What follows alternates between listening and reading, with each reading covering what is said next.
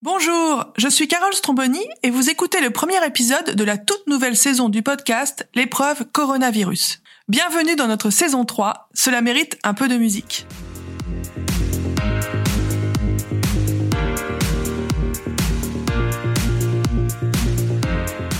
Après deux saisons à interviewer des DG de petites et moyennes entreprises pour voir comment elles font face à la pandémie, comment elles innovent pour survivre, nous allons suivre une entreprise en particulier sur plusieurs mois. Cette saison, c'est un peu mon rêve. Elle est inspirée de l'excellent podcast américain Startup que je suis depuis 2014. Je ne sais pas vous, mais moi j'ai un carnet à idées.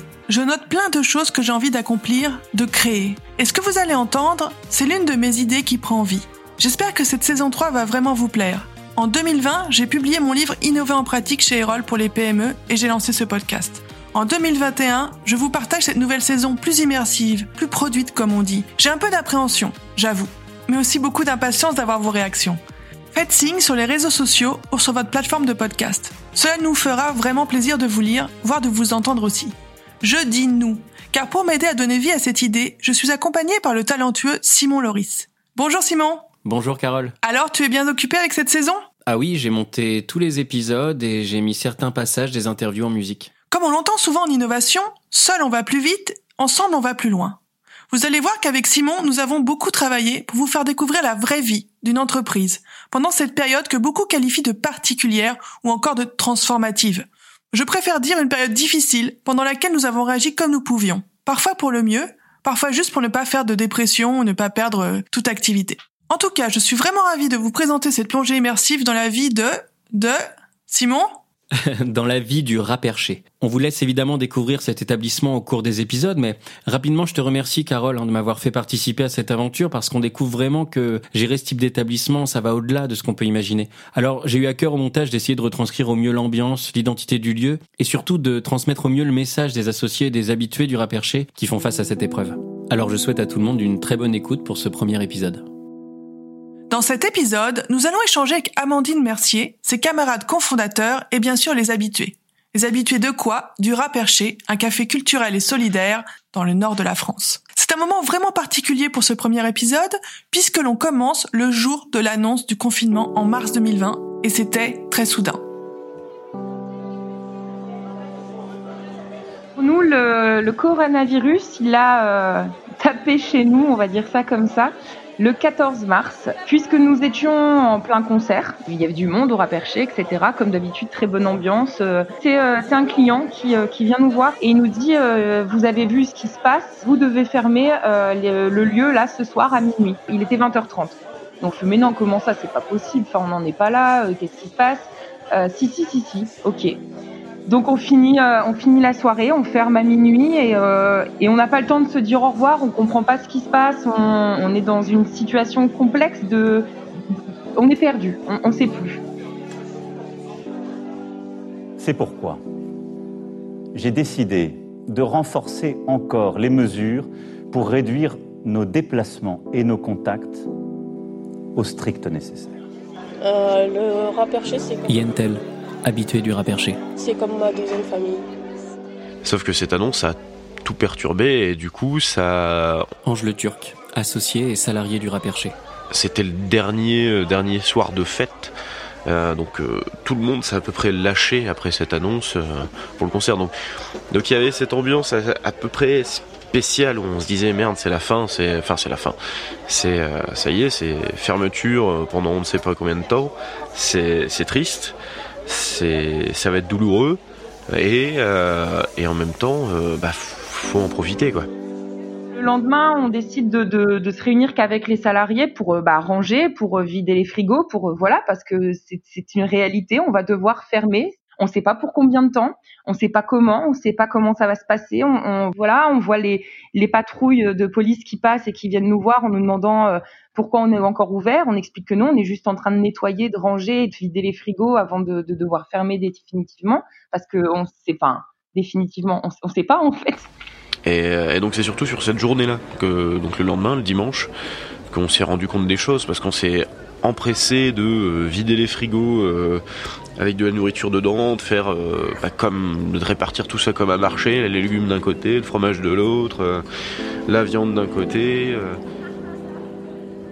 Cette remarque sur le fait de vider les frigos, cette soudaineté, c'est emblématique de ce moment particulier. La mémoire, ça sert aussi à oublier. Des moments difficiles notamment comme celui-là, car c'était vraiment difficile. Pour de nombreuses personnes individuellement, et aussi pour les commerçants qui avaient fait des commandes, qui n'auraient jamais imaginé fermer du jour au lendemain. Et là, on l'entend, et c'est loin d'être fini. Mais avant d'aller plus loin, voyons ce que exactement est le rat perché. Ce café, il s'origine dans la tête de trois personnes au départ. On est, on est trois porteurs de projet au, départ du Raperché. Alexis, euh, Clément et moi-même Amandine. On se retrouve sur une table d'un bar très connu à Arras. On se dit que la société va mal, on se dit que la politique va mal au sens très large du terme. Il y a euh, nécessité de recréer euh, un lien qui, qui est en train de se perdre et de penser, d'agir aujourd'hui pour, pour demain.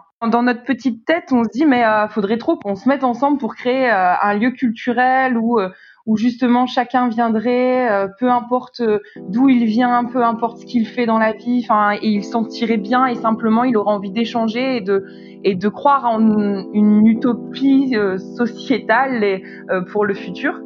Les Verts se faisant, cette idée commence à germer et puis bon, on part, on rentre chacun chez soi en se disant quelle belle utopie. Et puis ben finalement, euh, cette utopie va devenir réalité puisque quand on se retrouve, on se dit que c'était peut-être pas euh, une idée de, personnes ayant un peu trop bu. On se dit que si ce projet euh, voit le jour, on aimerait qu'il corresponde aux besoins, aux attentes, pas seulement de nous, mais de l'ensemble des personnes qui le fréquenteront et qui leur appartiennent pleinement.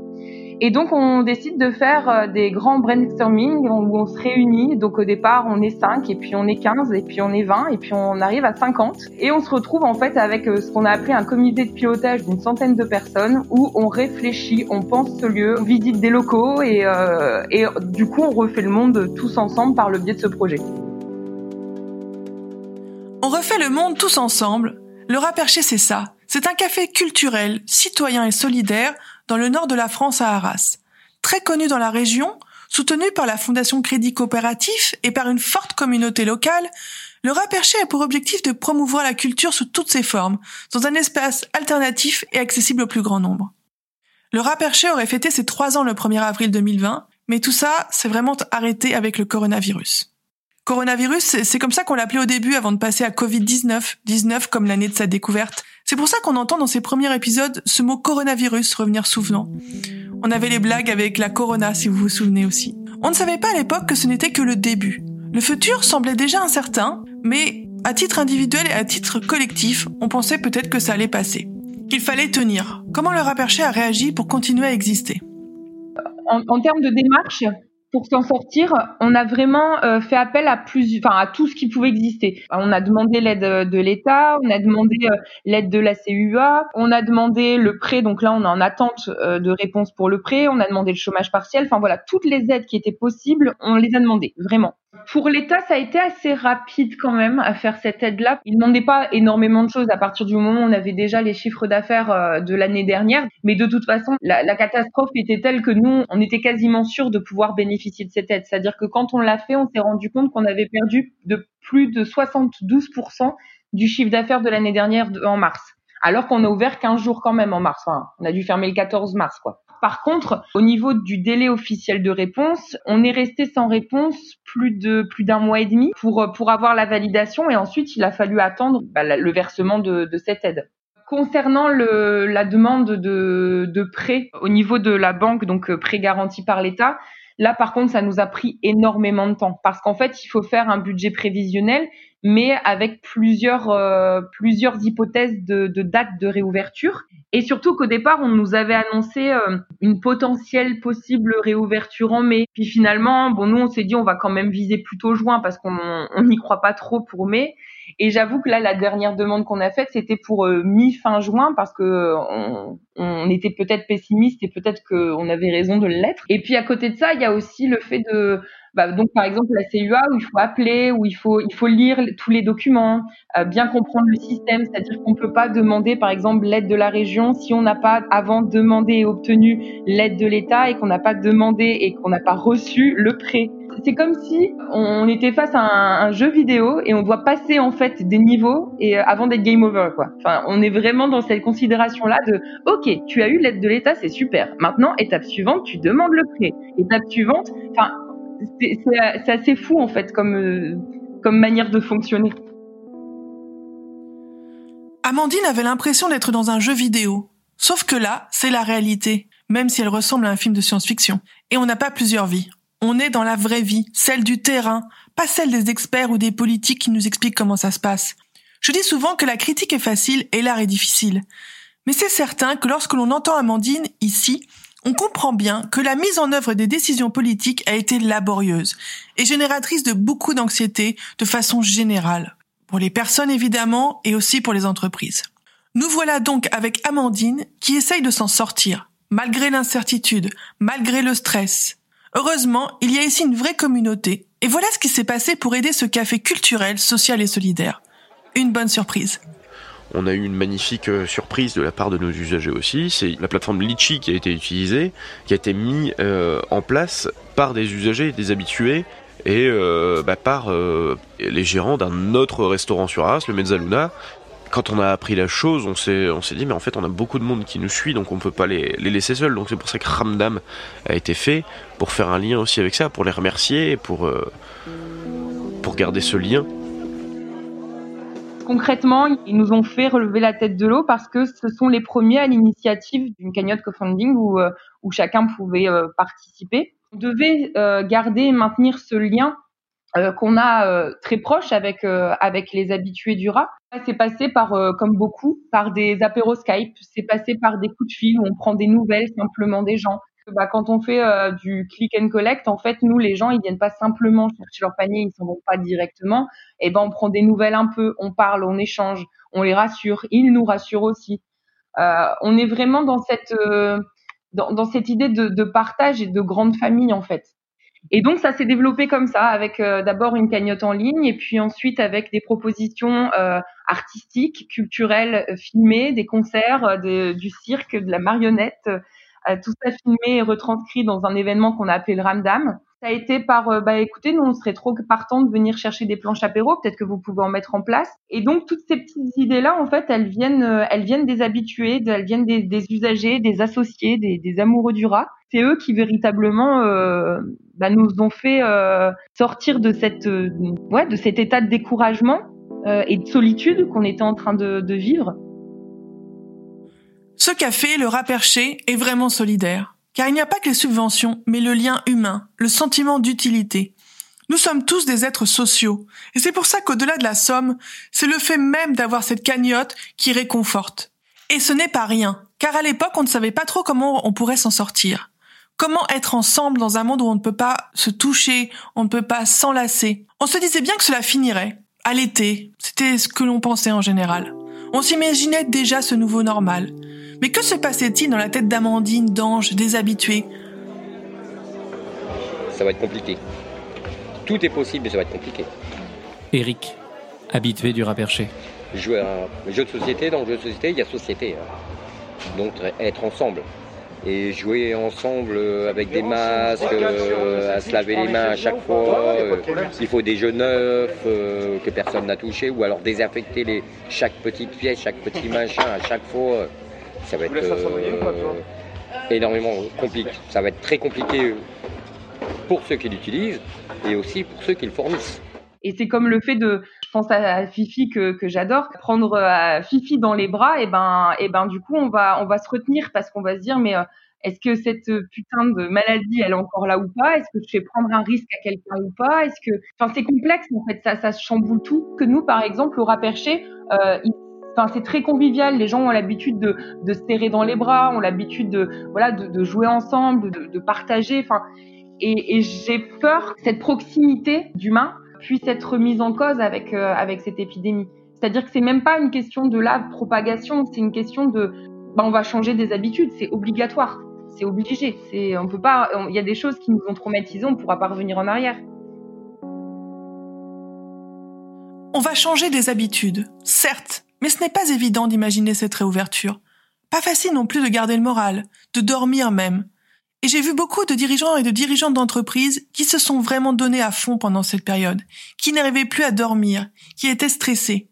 Comment Amandine vit-elle tout cela? Toute cette période et encore aujourd'hui, on, on dort pas. ou très peu. On fait des cauchemars. On, on s'appelle régulièrement euh, parce que parce qu'on se, on se manque. Prendre des décisions au maximum de, de manière collective, mais euh, c'est complexe parce que euh, en fait, c'est surtout l'incertitude qui fait qui fait ça. C'est ce que je disais tout à l'heure, ce manque de perspective qui fait que on ne sait pas du tout. Et même encore à l'heure d'aujourd'hui où je suis en train de parler, je ne sais pas si on va pouvoir ou pas s'en sortir. Enfin, on en est vraiment là. Le pire reste à venir parce que ça signifie que là, avec une, une, possible réouverture, il va falloir qu'on assure pour pouvoir rembourser l'ensemble des charges qui, n'ont pas été prélevées mais qui vont l'être là à la réouverture. Et en ayant moins de personnel pour, pour maintenir des, des bonnes conditions euh, sanitaires et en ayant euh, moins d'usagers présents dans le rat pour maintenir aussi ces questions euh, de, de distanciation, etc. C'est hyper complexe parce qu'en fait, on est face à une impasse où on se dit que de toute façon, euh, il va être très complexe de réaliser un, chiffre qui sera euh, comme les années précédentes. Aujourd'hui, le nerf de la guerre, c'est euh, les problèmes de trésorerie, quoi, clairement. On a réussi à reporter certaines charges, mais elles vont, on va bien devoir les payer un jour ou l'autre, ces charges. Très peu ont été annulées, vraiment quasiment pas. On est en train de construire et déconstruire et reconstruire des budgets prévisionnels à gogo en, se donnant des hypothèses, des, des, dates hypothétiques de réouverture. Puis surtout, on n'a aucune réponse, quoi. On est dans, dans le flou total et, euh, et c'est compliqué d'avancer quand on n'a pas de perspective ni d'horizon en fait.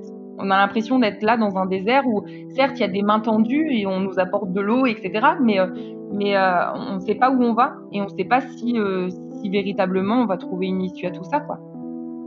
Bah, C'est-à-dire qu'on a fait un calcul et on estime être à plus de 4500 euros de charges par mois à devoir rembourser à la réouverture du lieu. 4500 euros de charges, 75% de chiffre d'affaires en moins, des cauchemars, des craintes, de la solitude, de l'incompréhension. Tout le monde assigné en résidence. Un virus qu'on ne comprend pas encore trop, qu'on ne sait même pas encore bien soigner. Les protocoles sont très expérimentaux à ce stade. On pense qu'à l'été, ce sera probablement terminé, et l'espoir fait vivre. Mais ça ne va pas être si simple. Vous venez d'écouter le premier épisode de la saison 3 de l'épreuve coronavirus. S'il vous a plu, n'hésitez pas à le commenter et à le partager. Dans l'épisode suivant, ça m'a fait tellement mal au cœur. T'as un, petit bout de chou qui s'appelle Bilal qui est parti euh, au fond en courant comme d'habitude au raperché pour aller chercher les jeux et il s'est rendu compte qu'il y avait plus de jeux et il sort en pleurs en disant mais qu'est-ce qui s'est passé? C'est où? Et on lui explique mais comment on va lui expliquer qu'une maladie euh, peut l'empêcher en fait de continuer à jouer?